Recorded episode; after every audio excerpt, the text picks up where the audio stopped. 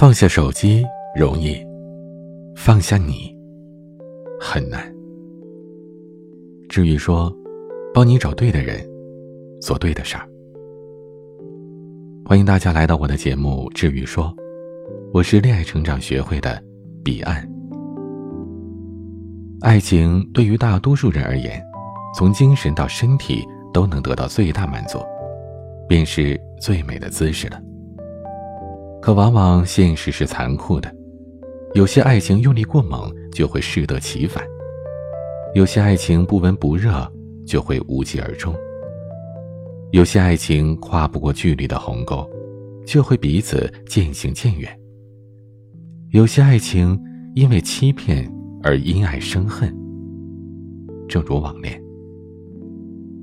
室友潇潇前段时间接电话都透露着一种小小的神秘感。听到谈视频的声音，总是以掩耳不及迅雷之势抓起电话往卧室跑，一待就是很久。室友们集体质问他是不是恋爱了，他的回答总是风轻云淡，一脸平静地说没有。问及神秘的视频时，表哥的明显几乎每次都打消了室友们想要继续追问的好奇心。毕竟表哥关心表妹是一件稀松平常的事儿。直到潇潇的神秘感在室友眼中变成了家常便饭，直到潇潇连着几天闷闷不乐、茶饭不思，直到潇潇突然哭得不能自已时，大家才恍然大悟：原来，所谓表哥对表妹的关心，只不过是一件掩盖事实的外衣。揭开外衣，展现在室友面前的是一段山无棱、天地合，才敢与君绝的爱情故事。然而。主角并不是表哥，而是一个素未谋面的网友。潇潇哽咽的跟室友说：“前段时间的某个黑色星期五，他翻来覆去的怎么也睡不着，便起身坐在阳台上，望着伸手不见五指的苍穹，思念着心上人。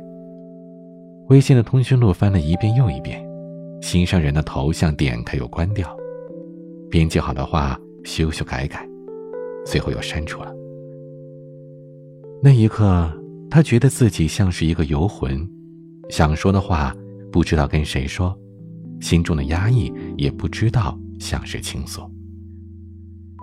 于是，他将心中的无奈冰记在了漂流瓶里，抛向大海。他只是以一种孤独无助的方式宣泄着自己的胆怯，嘲笑着自己有多失败。可不曾想，漂流瓶有了回应。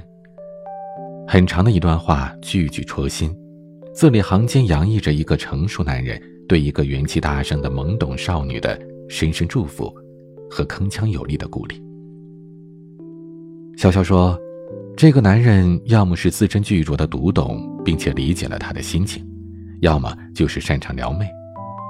但是当他看到了验证消息时，几乎没有思考就通过了验证。”开场一个九块九毛九，并且附上了“愿你们能长长久久”的红包，让他更加笃定了这个男人的人格魅力。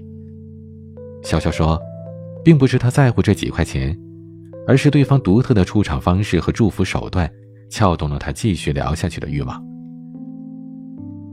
他们从漆黑的深夜畅聊到天边泛起的鱼尾云，依然没有聊尽兴。他们从彼此的成长环境聊到生活习惯。从爱好聊到职业规划，可唯独没有聊恋爱观。这让潇潇觉得很踏实，他放下了内心所有的芥蒂和疑惑。聊天当中，对方告诉他叫司徒南，是一名城市的建筑设计师。虽然他没问潇潇的名字，但潇潇还是主动告诉他他在另一座城市是一名前台。虽然彼此道了晚安，但那种特别舒服的聊天方式。却在小小的思绪里安营扎寨，意犹未尽的感觉，久久挥之不去。但终究，他和司徒南只是了解一点彼此的陌生人，全当是司徒南给了他一些放空内心、自我调节的办法。聊完之后，还是要继续面对现实生活。一觉醒来，他习惯性的点开微信，一手赵传的《爱要怎么说出口》，听得他思绪纷飞。虽然不是原唱，但浑厚的嗓音和音准让潇潇禁不住问司徒南：“他怎么知道自己是赵传的忠实粉呢？”司徒南说：“因为他也是赵传的老粉丝。”那个周末，有了司徒南的隔空陪伴，潇潇过得很充实。用潇潇的话说，司徒南就是一台收割机，不管什么样的女孩遇到他，都会败下阵来被俘获，他也不能免俗。无微不至的关怀和大致相同的爱好，很多言语的碰撞，擦出了共鸣的概率与日俱增。潇潇偏爱韩剧，司徒南能说出潇潇看过的韩剧大概情节。潇潇喜欢吃牛排，司徒南隔三差五的拍自己煎的牛排，并且不厌其烦的教会他怎么煎。潇潇钟爱村上春树的小说，司徒南随口抛出来一句村上春树的名言：“世界上。”有什么不会失去的东西吗？我相信有，你也最好相信。聊天的时间久了，他们开始将聊天的方式由文字转换为语音。几乎每天晚上，潇潇吃完晚饭就躲进卧室跟司徒南聊天。客厅里再也看不到了活泼的潇潇，听不到他聊八卦、抱怨奇葩上司的声音，只能隐约的听到卧室里传来了嬉笑声。虽然严刑逼问过，但是一个表情千斤重，足以震慑了室友们的好奇心。美国心理学家萨斯奎汉纳曾经说：“爱情来的时候，几乎百分之八十的人对外界保持着保守态度，因为一旦过早的说出去，短期内爱情失败会受到别人的耻笑。”潇潇之所以隐瞒室友声东击西，也是顾虑了爱情稍纵即逝留下的挫败感，怕被嘲笑。司徒南的关怀让潇潇非常受用，短短一个月的时间内，潇潇就彻底爱上了这个只在视频里可以看见的男人，并且亲切地称呼他为老公。关系迅速增长，潇潇瞒着所有人，准备跟司徒南在自己的城市见面。他们甚至计划好了见面要拥抱、接吻，潇潇要搂着司徒南的胳膊睡觉，一切都计划得近乎完美。但就在计划落地的前一天，大清早的，潇潇却接到了显示着另外一个城市的电话。睡眼惺忪的她叫出了老公，却猝不及防的被一个女人的声音骂的是狗血淋头。对方自称是司徒南的结发妻子，他出言不逊的辱骂潇潇是小三，破坏他原本美好幸福的家庭。听得潇潇是一头雾水，不明所以。他觉得很可笑啊，如果司徒南是一个已婚男人。哪有那么多的私人空间聊天呢？不管晚上聊多久都行，而且房间里就他一个人。潇潇装作若无其事，他想赌一把，让他爱的不能自已的司徒南究竟是一个吃着碗里瞧着锅里的渣男，还是太优秀了，有人在挑拨他们之间的关系呢？那个早晨，司徒南破例没有联系潇潇。潇潇虽然佯装很认真的上班，但脑海里想的却是各种猜测。难道他真的结婚了？早上打电话的真的是他老婆吗？他越想越难受，越想思绪越乱，泪眼莫名的浸湿了眼底。时间每过一分钟，潇潇都觉得是一种煎熬；每过一秒钟，他都觉得自己的危险就多了一分。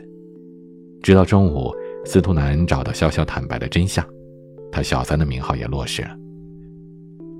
爱与被爱同样是受伤害，爱得太深的人满身是伤。潇潇没有给司徒南解释的机会，所有的联系方式全部清除，可清除了手机里的痕迹，却抹不掉内心所受到的伤害。整个下午，潇潇心如刀割，她抱着最好的同事在天台上哭得歇斯底里，哭出了内心的委屈，却哭不掉那份被营造渲染的色彩斑斓的爱。司徒南用各种方式请求潇潇原谅，潇潇也明白他自己根本放不下他，但是他不知道该怎么办。潇潇休了年假，整天在卧室里睡觉，茶饭不思。他把这些事儿告诉了室友，大家一致想听听他的看法。潇潇思索了很久，说：“不见一面不甘心，但是不在我们的城市见。”找个周末到第三个城市见，见他一面，我就彻底死心了。室友们认同了他的想法，但是加了一个条件，要室友陪他一起去。潇潇应允之后，再一次添加了司徒南，约定好了见面的时间。虽然潇潇嘴上说这是一次诀别之前的见面，但是从他的言谈举止当中，我们能感觉得出来他有多么的不舍。见面那天，潇潇刻意打扮得很漂亮，她说不想在曾经爱过的人面前显得一脸狼狈。潇潇满心忐忑地在机场等候着，见面的那一刻，她彻底对司徒南死心了。号称一米七八的身高缩水到不足一米六。视频里帅的不可一世的那张脸，原来是见光死，蓬头垢面的，说话也是支支吾吾。原来网络都是骗人的，一个人在网络的虚拟世界和现实的阳光下，真的可能是判若两人。所谓的一眼万年，变成了一眼心酸。准备好的台词还没来得及说出口，极力在心中说服自己想要给司徒南的拥抱，通通变成了失落的转身。潇潇捂着嘴巴，眼泪婆娑的跑出了机场。离开之后，司徒南发消息给潇潇，他所认为的种种机缘巧合，其实都是司徒南翻遍了潇潇的空间和朋友圈总结出来的结果。潇潇此刻恍然大悟，原来他以为的机缘巧合，其实都是司徒南的精心安排。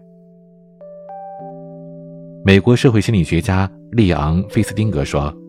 恋爱的前提是建立一种交互诚信，相互诚信、坦诚相待，而且对自己所说的话、所做的动作持负责态度。